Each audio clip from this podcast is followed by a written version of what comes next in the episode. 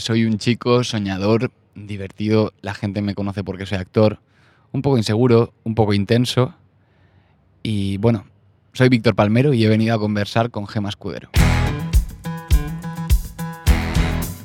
Conversar, un podcast de Gema Escudero.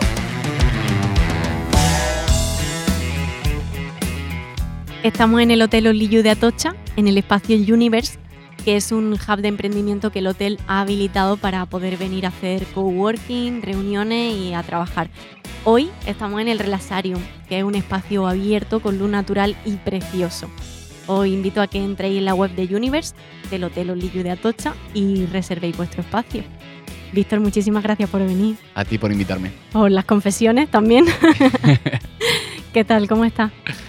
Bien, muy bien. Eh, contento de estar aquí, es un sitio súper guay. mm, bien, Muchas gracias. vengo de a verdad. conocerte y a que nos conozcamos. Pues yo me alegro. Es un poco la intención, eh, que nos conozcamos nosotros y que te conozcan los oyentes. Eres de Castellón y has tenido como siempre muy claro desde pequeño aquello por lo que querías luchar. Sí, Cuéntame un poco porque hay una anécdota por ahí que dice que, que con 13, 14 años llamaste a una representante y le dijiste que, que querías ser actor. O sea, es lo más precoz que he visto en mi círculo. Pues sí, es verdad. mm, yo creo que esa de hecho fue una de mis suertes, porque es verdad que no la, la gente tan joven quizá no sepa ni lo que es un representante. Lo que pasa que yo desde muy pequeño lo tenía muy claro y creo que fui como anticipándome a cosas que a lo mejor algunos compañeros de arte dramático hicieron cuando después de acabar la carrera o cosas así. Y, mm, y en concreto creo que, que fue un, un avance poder, porque normalmente una repre no está acostumbrada a que un chaval de 13, 14 años se plante y diga, hola, quiero ser actor. Y recuerdo que empecé con una representante de Valencia que se llama Pepa Torres y que me acogió muy guay. La verdad que fue muy guay currar con ella. Y, y fue, fue bonito porque es verdad que a día de hoy qué complicado tienen muchos compañeros que acaban la carrera y cosas así el poder acceder a un representante. Es como Es la búsqueda del tesoro. imposible, es ¿verdad? imposible. Es Por otro lado, yo siempre animo mucho a, a- a la gente a que, joder, te- hoy en día todos tenemos un teléfono móvil que graba genial seguramente y, y al final yo creo que hay que hacer cosas que llamen la atención de, de- de ellos. Están acostumbrados a ver videobooks de cortaditos y, y al final creo que es más importante tener una buena escena de, de tu peli preferida o de lo que te apetezca que, que meter a lo mejor muchas cositas con, con los logos de las cadenas. Menos es más al final. Yo creo que sí. Sí. Sí. Y hay que tener un poco de iniciativa y, y buscarte tú la vida, supongo. Que es lo que nosotros intentamos. Sigue, sigue haciendo teatro, empiezas a hacer teatro allí en tu, en tu pueblo, en Onda, ¿verdad? Ujú. ¿Recuerdas el momento que dices, "Mm, tengo claro que quiero hacer esto y no quiero hacer otra cosa? Em, yo creo que fue una mezcla de todo. ¿Sabes qué pasa? Yo era muy fan de una serie, me da, me da vergüenza reconocer esto, pero es que la verdad, que se llamaba Compañeros, que era como la predecesora de física o química. si es mítico eso, ¿cómo Pues, te va a dar vergüenza? No lo Dios. sé, la gente espera que diga que me he hecho actor por Quentin Tarantino y, y esta es la pura realidad. Me de actor por compañeros. Y muy digno, ¿eh? No, en realidad, ¿sabes qué pasa? Que me gustaba mucho esa serie y pasaban un montón de cosas. Y hay una frase de Johnny Chico, que luego hablaremos de eso, que dice, quiero más de lo que esta vida me da. Y a mí me pasaba mucho esto de niño. Yo quería más de lo que mi vida normal en un pueblo me daba. Y, y recuerdo que en las series como compañeros pasaban muchas cosas muy emocionantes todo el rato. Y se iba en moto con chupa de cuero a clase y era todo súper guay y unos se enrollaban con los otros.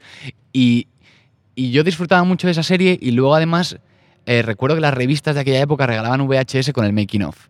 Y ahí fue cuando descubrí que eso no era, no, era una, no era verdad, que era una mentira, era un trabajo, estaban trabajando. Y veía las tomas falsas y lo bien que lo cae- Y no solo eso, ca- caigo en la cuenta de que las pelis que me fascinaban de niño, como La historia interminable, Dentro del laberinto, eh, pelis gen- generalmente de chavales que tratan de huir de su vida normal a un mundo fantástico donde hay dragones, donde pasan cosas, mm, aventuras.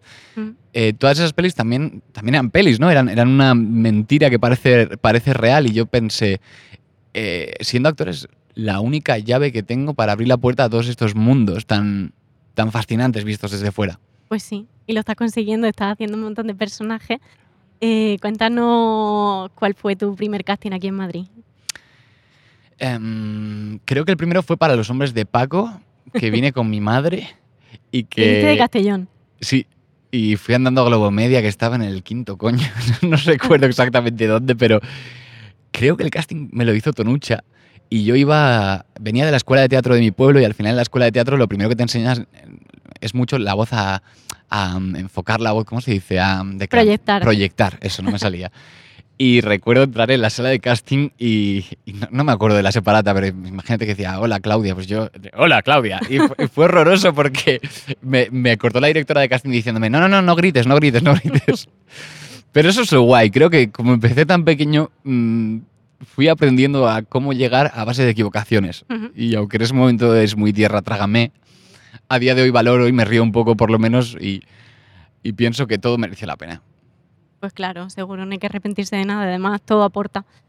Empezaste arte dramático, no lo terminaste, pero no has dejado de formarte. Me gustaría hablar un poco y abrir el debate de si el talento vale por encima de todas las cosas o crees que es necesaria la formación. Yo mm, siempre animo a toda la gente que empieza a empezar por arte dramático, porque al final, em, de alguna manera, mm, hay escuelas y escuelas, hay asignaturas y asignaturas. Tú si has estudiado, yo a veces había en arte dramático asignaturas que pensaba, pero ¿por qué tengo que tocar el cajón flamenco? Que no sé, habían cosas que, que de pronto me parecían absurdas, pero que, oye, siempre aporta todo. Lo cierto es que para mí estudiar arte dramático es interesante como comienzo, pero no como final.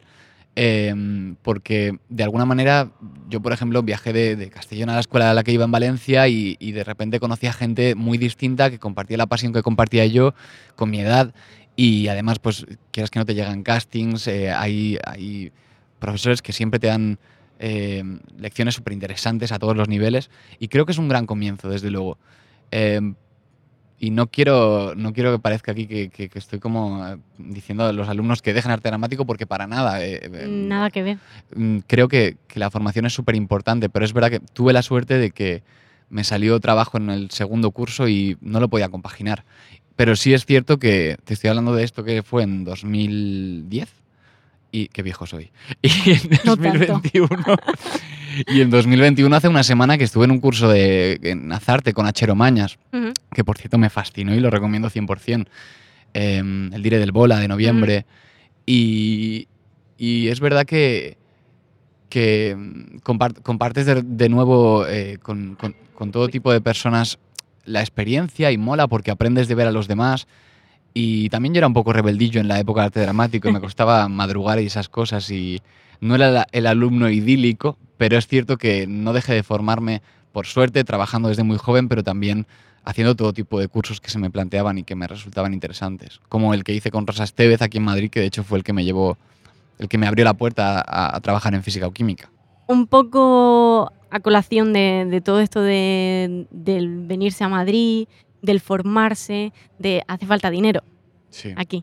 Entonces, eh, me consta que como muchísimos de los oyentes que nos escuchan y nosotros que estamos aquí, has tenido que trabajar de otras cosas.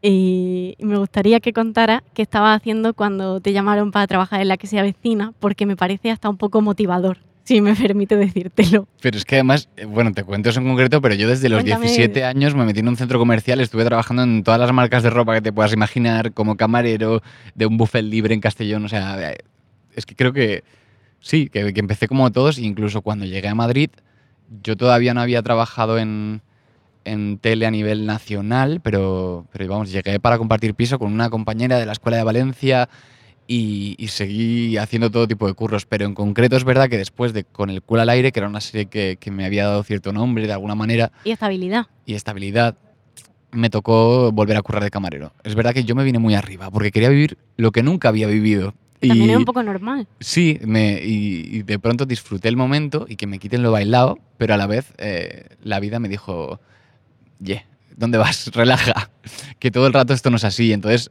ya te digo, mm, creo que mi vida ha sido, es un aprendizaje constante a base de, de equivocarme y volver a y caerme y volverme a levantar. Y en ese momento fue muy guay, disfruté mucho. Estuve en el corte inglés de la Castellana, Ujú. eh, haciendo magdalenas y haciendo croissants y haciendo ¿En smoothies. Sí. Y, y estaba en, en el sótano Y recuerdo que fue como un año lo que estuve trabajando allí. Y era curioso porque venía gente que de repente decía, yo iba con un mandil marrón y una camiseta verde pistacho, tres tallas más pequeñas que la que llevo. Y entonces venía la gente y se quedaba pilladísima diciéndome, pero tú, no si tú sales en Neox, porque además se reponía.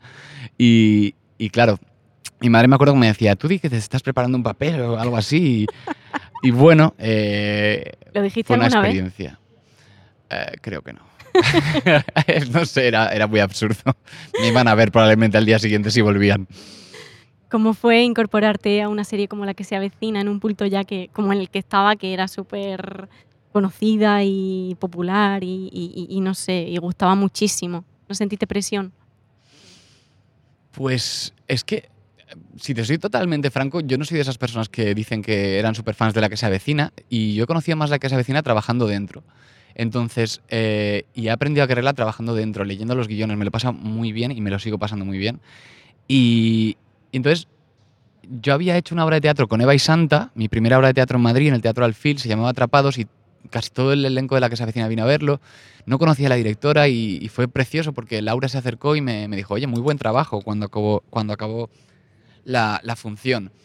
Y, y fue, es que fue muy curioso el proceso porque además hicieron una gala de los Neox Fan Awards donde me preguntaba en Antena 3 en qué serie me gustaría trabajar y sin haberla visto mucho, dije la que se avecina porque en el fondo es eh, la comedia por excelencia española, entonces me apetecía mucho divertirme.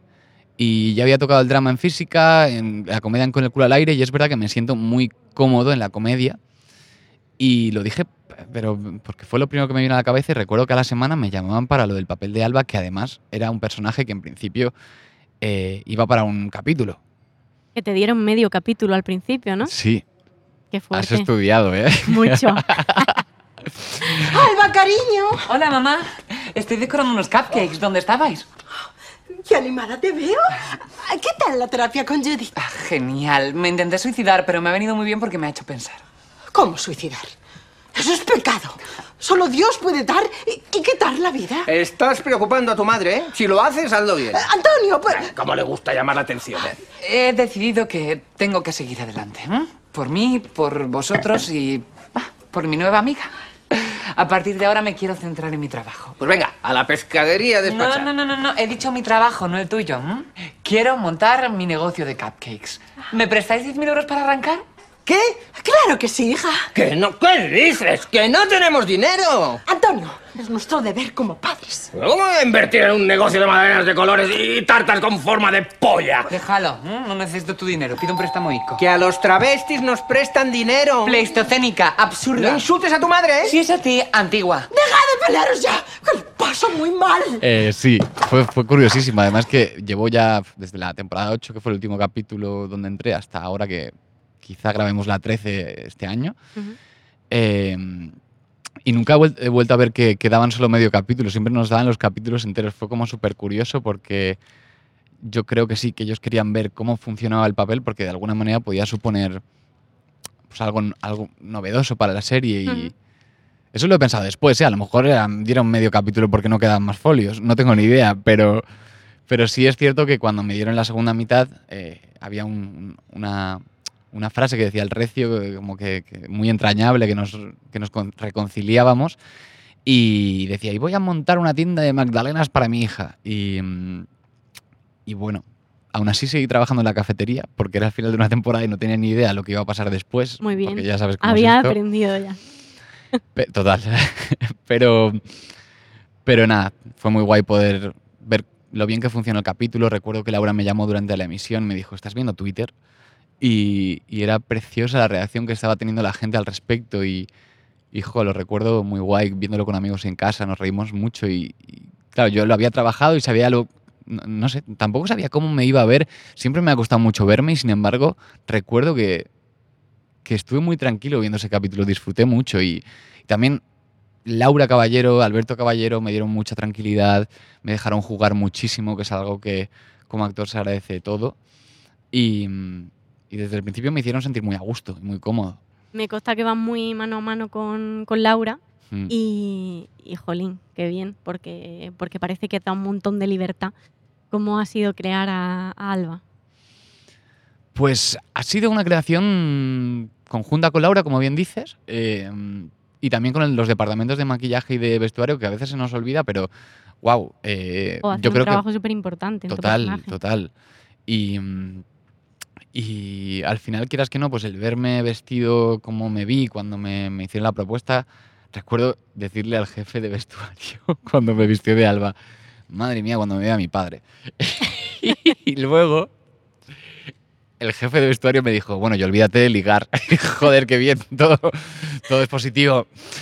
Eh, pero no sé, me apetecía mucho arriesgarme, estaba en un momento complicado, me parecía una propuesta súper divertida, diferente y, y, joder, que, que funcionara tan guay. Además, que entré en la que se avecina, aparte de lo del teatro, por un casting de Cuéntame, porque lo llevaba la, la misma directora de de casting, Elena. Elena, Arnau, y me vio para una prueba como de quiero Y, y luego hablando con ella le dije, muchas veces me pregunta la prensa que por qué me elegiste, que, y, y parece que van como, como con rintintín, y de alguna manera me acuerdo que. Elena me dijo, tienes que decirles la verdad, que te hemos elegido por guapo, porque eres muy finico, muy delgado y, pensamos que quedarías muy bien como una chica. Y luego además tú le has dado vida al personaje y le has dado eso.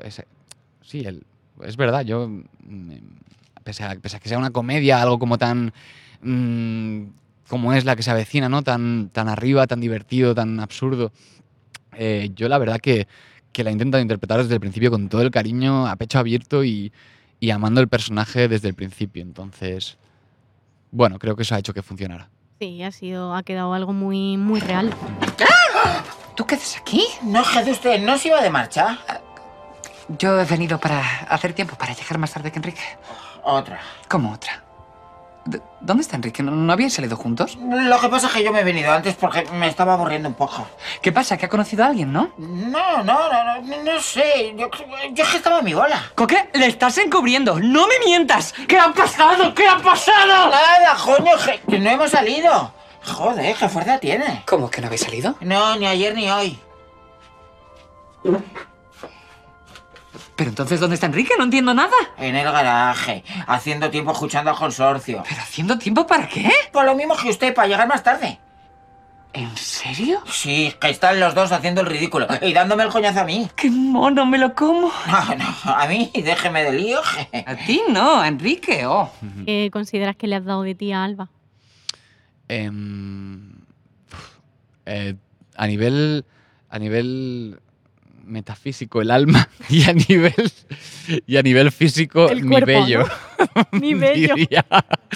porque eh, han sido unas cuantas sesiones de depilación pero no le he dado lo que te digo muchísimo cariño eh, mm, no sé eh, le- al final le damos vida a esos personajes y de alguna manera ellos se parecen a nosotros o nosotros a ellos y, y no sé, mucho cariño y mucha entrega desde el principio y sobre todo también saber dónde estoy, querer divertirme em, y querer que la gente se divierta con lo que hago. ¿Alguna vez ha- habéis tenido miedo? Porque mm, la que se avecina un- eh, una serie que, que ha perdurado un montón en el tiempo, que gusta muchísimo y cada temporada que sale gusta más que la anterior. No se siente vértigo, no se siente miedo a que, a que diga, "Uf, esta temporada, jolín, el público no sé cómo va, cómo va a reaccionar. ¿Has sentido ese vértigo? Eh, bueno, supongo que es inevitable y de hecho desde la temporada 8 yo pensaba, "Jo, eh, lleva muchas temporadas la que se avecina, no sé si a lo mejor estoy llegando ya cuando va a ser el final y al contrario, es alucinante. Ha sido impresionante que el final del trimestre 2020, la que se avecina, haya sido lo más visto en streaming en este país. Que una locura. Eh, y es increíble que una serie tan longeva dé la sensación de que tiene tanta vida y de que le queda tanta vida. Es, es una pasada. Hay temporada 13, entonces. Bueno, lo que sabemos es que en teoría sí, que iban a construir un nuevo plató y que, y que vamos para adelante, pero eh, habrá que esperar para tenerlo confirmadísimo, pero la idea general del equipo, del elenco, de todos, es que sí. Estará. El- La idea general es que sí. No nos lo va a contar, no pasa nada. Em, como me gustaría un poco introducir el tema también de, de Johnny Chico, que viene un poco de Alba, supongo. Me gustaría que me contara si, si no hubiera existido Alba, habría existido Johnny. Buah, qué pregunta más. mm, o sea, eh, no lo sé. no tengo ni idea, pero. Pues igual no. No lo sé. Pero. mm, lo que me pareció interesante al leer Johnny no solo era que pueda acercarse un poco de alguna manera al tema trans, que tampoco tanto, ¿eh? Porque mm, eh, Johnny, lo que me gusta de Johnny Chico es la duda, la duda general que tiene el personaje. O sea, eh, bueno, ya podemos decir que Johnny Chico que Johnny Chico llega a Madrid. Eh, es mi monólogo, es, es- bueno, es un monólogo que traduje del, del- del inglés del, del autor australiano y poeta Stephen House, que es un dramaturgo súper premiado en Australia. Me encontré el texto de pura casualidad, y, pero empecé a leerlo y, y desde la escena 1 hubieron cosas que me, que me hipnotizaron de cómo estaba escrito del personaje. Está escrito en los 90 y me parece tremendamente actual. Y... mm, ¿Lo tradujiste tú? Sí, eh, no soy un experto en inglés, pero recuerdo que tenía una profe de inglés que aprovechábamos y en las sesiones que quedábamos ha- ha- ha- utilizábamos parte del tiempo para, para traducirlo. Y lo adaptamos luego entre el que fue mi profe de teatro de la escuela de la que hemos hablado antes del pueblo, eh, que para mí es un tío con el que tengo una química muy especial, Eduard Costa, el director. De hecho, lo produce el otro profesor de, de teatro, que es Coque Serrano, y ellos dos son íntimos míos desde que tengo 15 años. Entonces, el texto me parecía algo muy especial que me apetecía dar a alguien muy especial. Y, como, y para mí esos eran ellos. Y como te digo, me gusta mucho que Johnny Chico vive mucho entre la duda y hace que el espectador se pregunte. Hay una pregunta de la obra que me parece genial, que es, ¿es posible hacer coincidir lo que eres por fuera con lo que eres por dentro? Tenemos tantas etiquetas y tantas formas de llamar a las cosas que es como que hay que definirse o ponerse en un lugar y me parece muy interesante de la obra el, el, el que habla de, ¿y si, ¿y si soy un chico pero hoy quiero sentirme chica? ¿Y si en realidad no sé si quiero ser chica, pero... em, pero quiero decir, es que hay tantas variedades hoy en día, la intersexualidad, hay cosas tan interesantes. Es una búsqueda absoluta de, mm, de identidad. Y la historia es que la identidad no tiene por qué ser algo blanco o negro. Eh, me, me resulta interesante la duda, la duda del personaje y la duda que genera en el espectador. Y de que al final, pese a lo que seas, lo importante es, eh, es lo, lo que hay dentro de nosotros, lo que habita debajo de la piel. Al final estamos hechos de la misma materia, tenemos las mismas pasiones, los mismos sueños, bueno, evidentemente con nuestras diferencias, pero creo que todos deseamos lo mismo y es ser felices, ser amados, amar, y de eso habla Johnny Chico. Y la cuestión es que lleguemos todos a respetarnos, todos. Pues queramos sí. lo que queramos. ¿He dicho las fechas? ¿Has En el Teatro fecha? Lara, No. el 16 de abril, en el Teatro Lara, eh, a las 8 y cuarto. Vamos a estar eh, 8 viernes a partir Ocho del viernes. 16 de abril. Muy bien, por fin la has traído a Madrid, ¿te ha Los costado? viernes 8 y cuarto, sí. Mm, Estoy muy ilusionado, la verdad, y muy ilusionado con Teatro Lara y, y contento de que haya confiado en el proyecto, en nosotros, casi a ciegas. Y, y bueno, nos avala también una crítica muy guay de, de los sitios donde la hemos hecho, en Valencia, en Zaragoza, y ha sido precioso ver el boca a boca, el boca a oreja de la gente de tenéis que ver esto y, y- y por lo general allá donde hemos ido, que hemos estado varios días, los últimos días estaba a reventar el teatro porque, porque es un texto que llama mucho la atención y un trabajo también a nivel actoral interesante en el que me desdoblo en muchos personajes, chicos, chicas y, y bueno, creo que tiene un mensaje final que llega muchísimo. Qué bien. Pues tengo muchísimas ganas de verla, que he leído todas las Yo críticas que la- y la haber. Así que, así que nada, nos veremos allí. Estaba haciendo un curso de autoficción, o ya no, de Mm, ficción, de, de hice- guion. empecé un curso de cosas. autofic- Vale. de cosas. ¿Con Achero Mañas? No, no, no, el de Achero Mayas es el de... ya, qué broma. Ah, vale, vale, vale. vale. Como la he liado, pues, ¿qué ha pasado? No hace un curso de guion. de cosas. Me lo he inventado el curso. Eh, no, sí, hice un par de cursos de guion y luego es verdad que empecé uno de autoficción, a saber dónde lo pone por internet, que no terminé. Pero, si es Pero- mentira, dilo, no pasa nada. No, no, no, lo empecé, lo empecé, pero no lo terminé. Vale. Pero me pasan muchas cosas. Pero, eh, pero sí que he terminado un, par de guion. De hecho, eh, estoy muy contento porque uno de los guiones de cortometraje tuvo un premio en la Universidad, Universidad de La Laguna de Tenerife eh, por un corto que escribí. Y, bueno, es una parte que tengo un poco apartada porque, porque ahora estoy más centrado en la interpretación, en todo lo que ha pasado con Johnny. eh, también en Clímax, los sábados en el Teatro Alfil, que llevamos ahí un montón de tiempo y la gente sigue viniendo. Y, mm, pero bueno, sí es una faceta que, que me encantaría desarrollar más. Entonces podremos ver en algún futuro, no descartas que veamos algo escrito por ti. No, me encantaría, de hecho, pero, pero necesito tiempo. Y, y bueno, lo guay de los cursos es verdad que siempre tenía muchas ideas que pensaba, me, me gusta esta idea para una película o para una obra y que luego no sabía cómo desarrollar. Entonces me han ayudado un poco a eso, pero aún así creo que es creo que necesito seguir formándome al respecto para, para poder obtener algo sólido de, de todo eso. Muy bien. Hablabas de clímax, que madre mía, te mueves por cosas que, que, que- que perduran, que gustan y qué maravilla, qué tal, cómo va. Después de nueve temporadas, Pues muy felices porque además eh, teníamos la sensación de que había acabado hace un año que paramos, bueno, con todo lo de la pandemia, y de pronto el Teatro Alfil nos pidió que volviéramos y, y es que es, es que me pasa un poco como en la que se avecina, que es tan agradecido hacer comedia tal y como está el patio para los espectadores y para los actores, porque nos lo pasamos muy bien haciéndolo.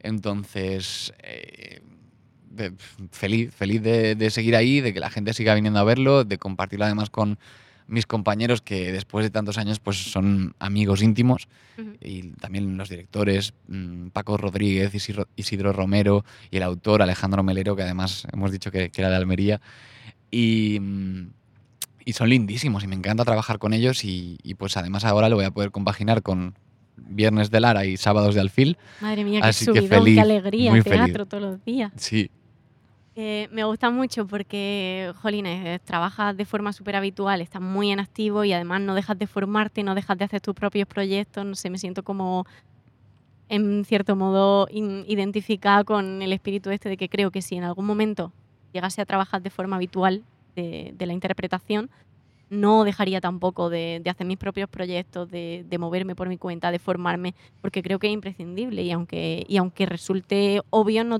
lo hace todo el mundo. Entonces, no sé, te Yo- felicito y es interesante porque Gracias. es verdad, es que es verdad. Tengo un muy buen amigo, mi mejor amigo es David Matarín, que es actor también. Eh, de hecho, ahora está en todo lo otro, en HBO, es, es su primer papel como fijo y, y estamos muy contentos. Y mm, hablábamos al respecto hace poco, porque es verdad que yo decidí pasar una temporada con mi familia después de la, de la, de la cuarentena grande que tuvimos, ¿no? Em, porque estuve solo aquí en Madrid y fue acabar la, cuarentena, meterme en la que se avecina a rodar lo que nos quedaba por grabar llegó verano y dije, me apetece mi familia, me apetece mi tierra y, pensaba volver antes, pero llevo más tiempo del esperado y sí que hay algún momento en el que eh, digo, mm, quiero más oportunidades de trabajo, quiero hacer más cosas. Y hablando con David, me decía, es que lo que siempre he admirado de ti es esas ganas que siempre le has echado y que te recuerdo en la escuela de arte dramático escribiendo, y es verdad, yo hacía eso, yo mm, me metía en Google ponía, vale, directorio de mm, representantes o de directores de casting. Y a- todos los que aparecían estuviesen en Galicia o estuviesen en donde fuera, yo les mandaba porque no sabía de dónde iba a salir trabajo.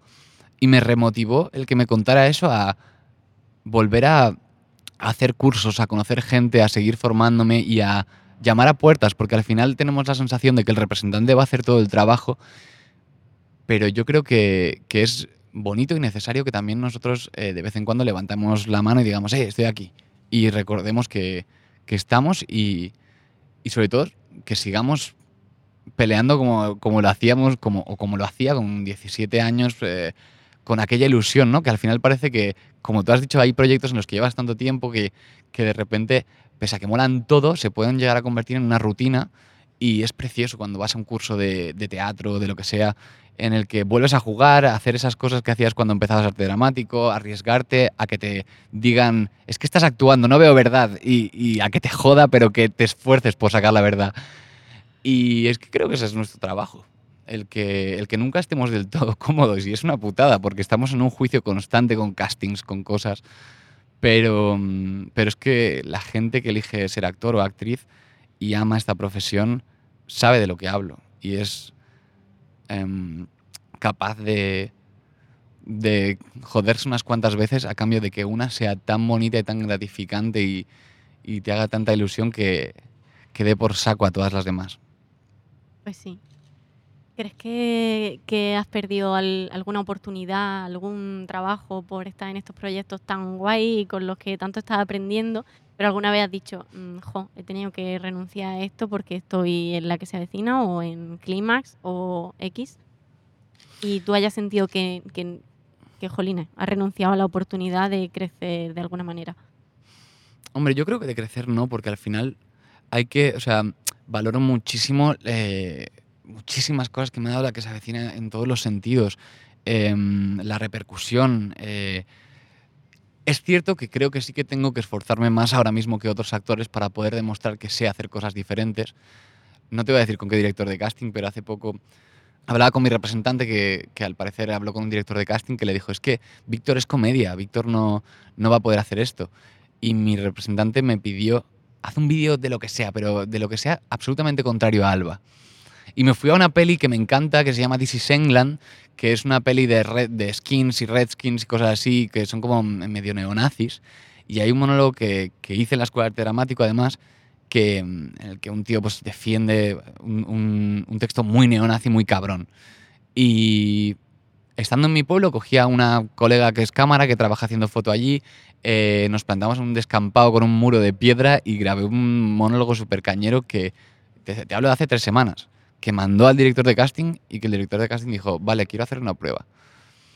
Es precioso, por otro lado, que, que, que digan, ah, pues, pues sí, puede, puede, puede Pero funcionar. pero no tien- te tengo que reesforzarme para, para, para hacer creer a, a la gente que, que sí, que puede hacer otros trabajos.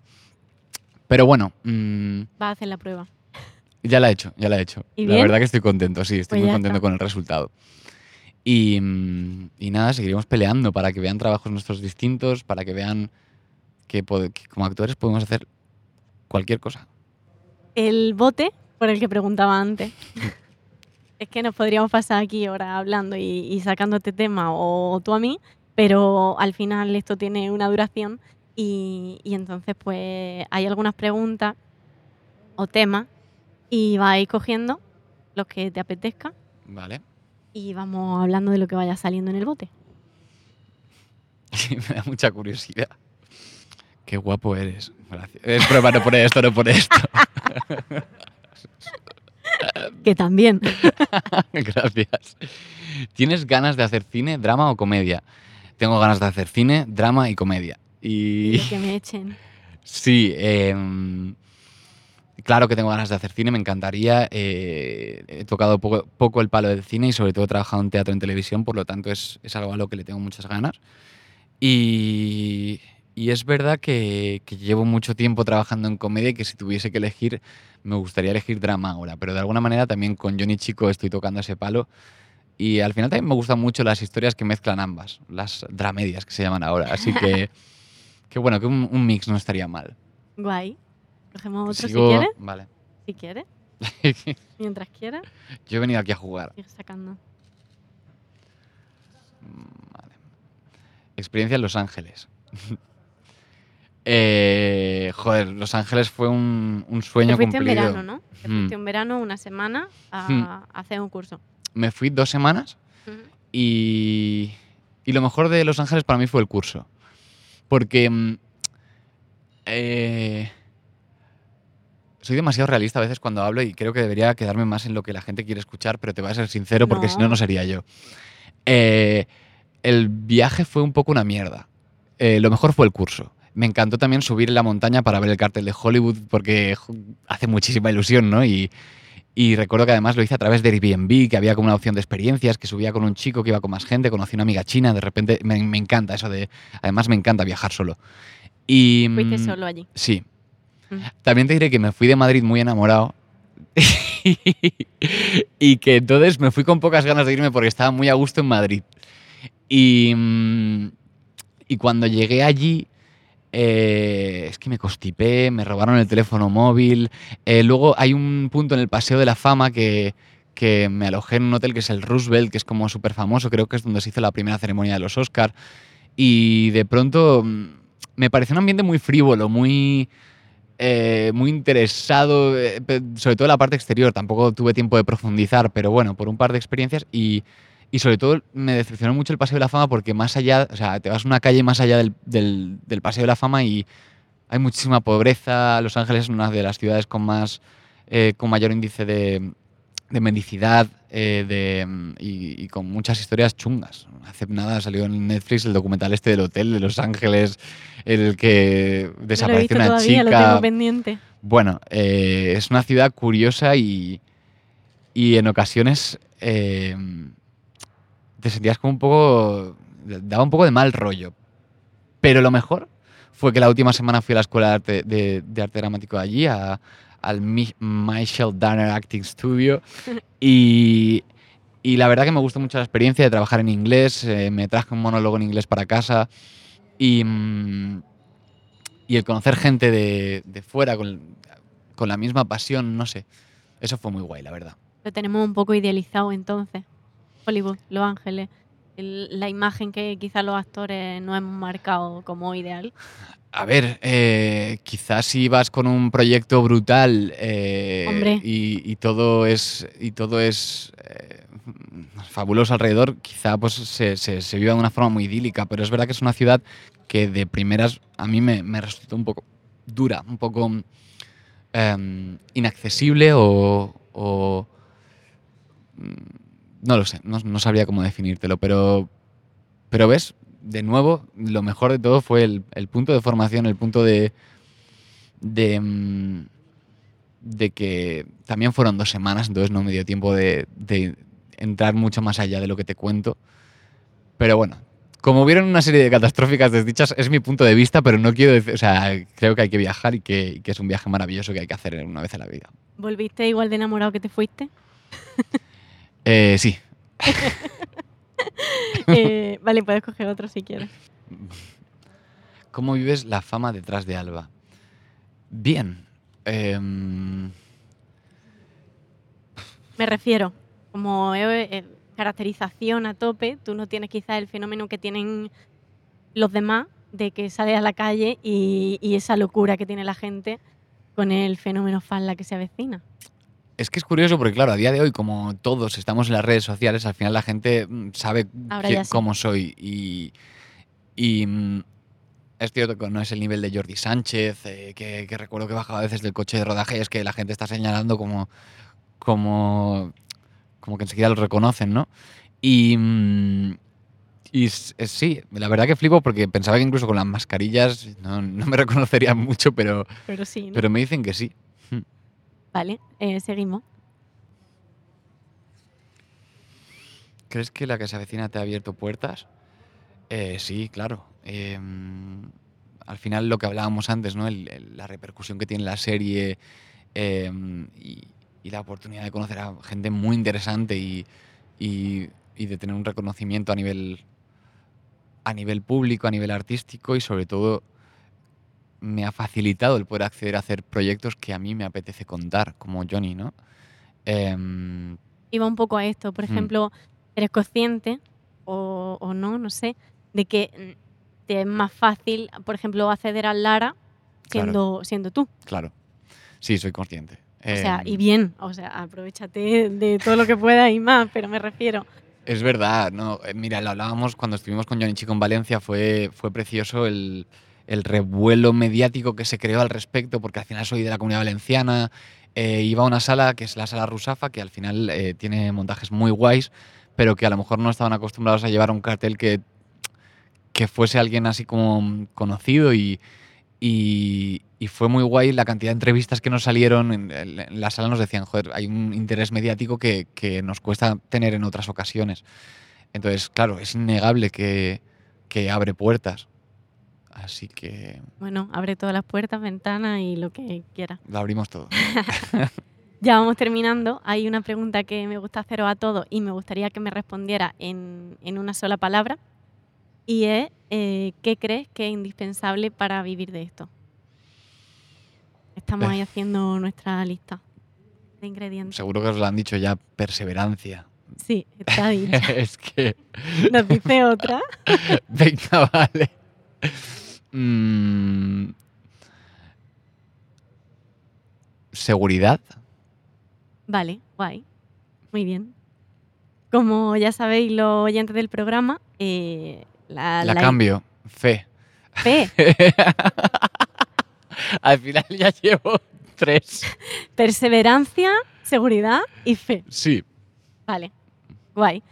Como decía, como ya sabéis los oyentes del, del programa, la idea es que nos vayamos enriqueciendo de, de las personas que van viniendo Y para eso, la idea es que ahora Víctor me dé el contacto de una, dos o las personas que quiera, de, bien de la lista que yo le voy a dar, o bien alguien que, que se le ocurra a él que puede, que puede ser guay que venga. Te, te enseño esto. A lo mejor te piensas que soy un poco una loca. Tú estás ahí relacionado con algunas personas que, que sería guay que vinieran, sobre todo porque son perfiles distintos a los que han venido. Y nada, ve- aleja, acerca, los que están en amarillo van a venir. Vale. Y no digan nombre, apúntamelo ahí en un papelito. O sea, yo solo eh, lo apunto, no lo digo en. Sí, no lo digo por- apúntalo. Vale. Mm,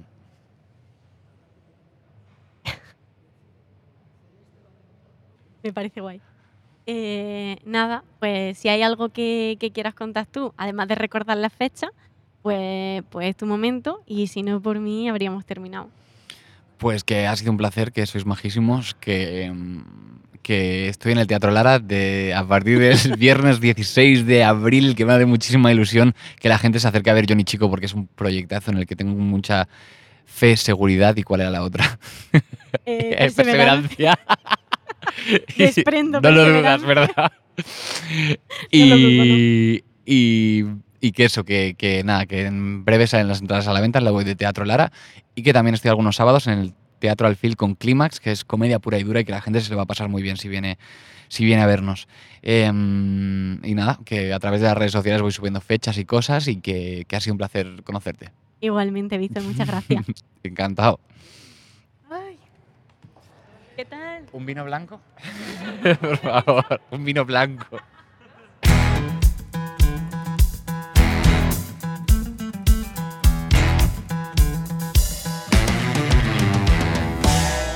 Víctor Palmero me recordó que no hay que rendirse. Me siento muy identificada con su espíritu emprendedor, sus ganas de llevar a cabo sus propios proyectos y su forma de pelear. Y también con su inseguridad, su intensidad y sus ganas de reírse todo el rato. De Víctor admiro la forma en la que se enfrenta a su personaje, que su superpoder, en cierto modo, sea su ternura y que le regale esto a Alba y al resto de personajes que ha hecho y hará.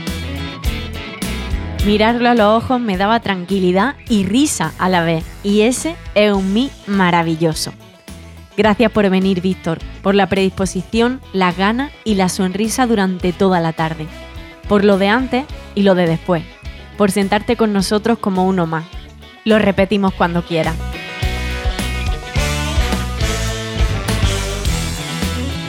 Sigue en pie lo de venir a casa, desintoxicarte de la isla y acostumbrarte a dormir con la que se avecina de fondo. Nos vemos en el estreno de Johnny Chico en Madrid, o con un vino blanco cuando tú quieras.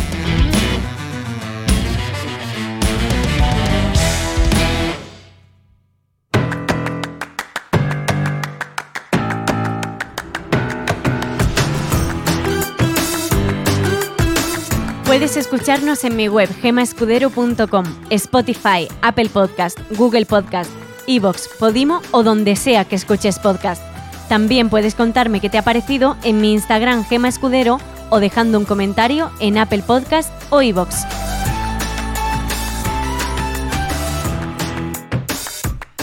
Conversar está producido por Cele Díaz y Edu Munilla de Universo Media, que me ayudan a llevar a cabo las ideas y me prestan otras más. Ellos, además, hacen la realización, el montaje, la distribución y el diseño de este podcast. Pedro Cerezo y Cristina Bravo se encargan de capturar en imágenes la esencia del programa. Además de ser actores, tienen un estudio de fotografía en el que hacen books. Podéis ver su trabajo en su Instagram o en su web cristinadepedro.com.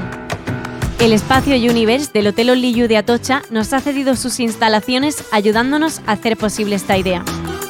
Y yo, Gema Escudero, produzco, dirijo, escribo y presento este podcast. Conversar. Un podcast de Gema Escudero producido por Universo Media.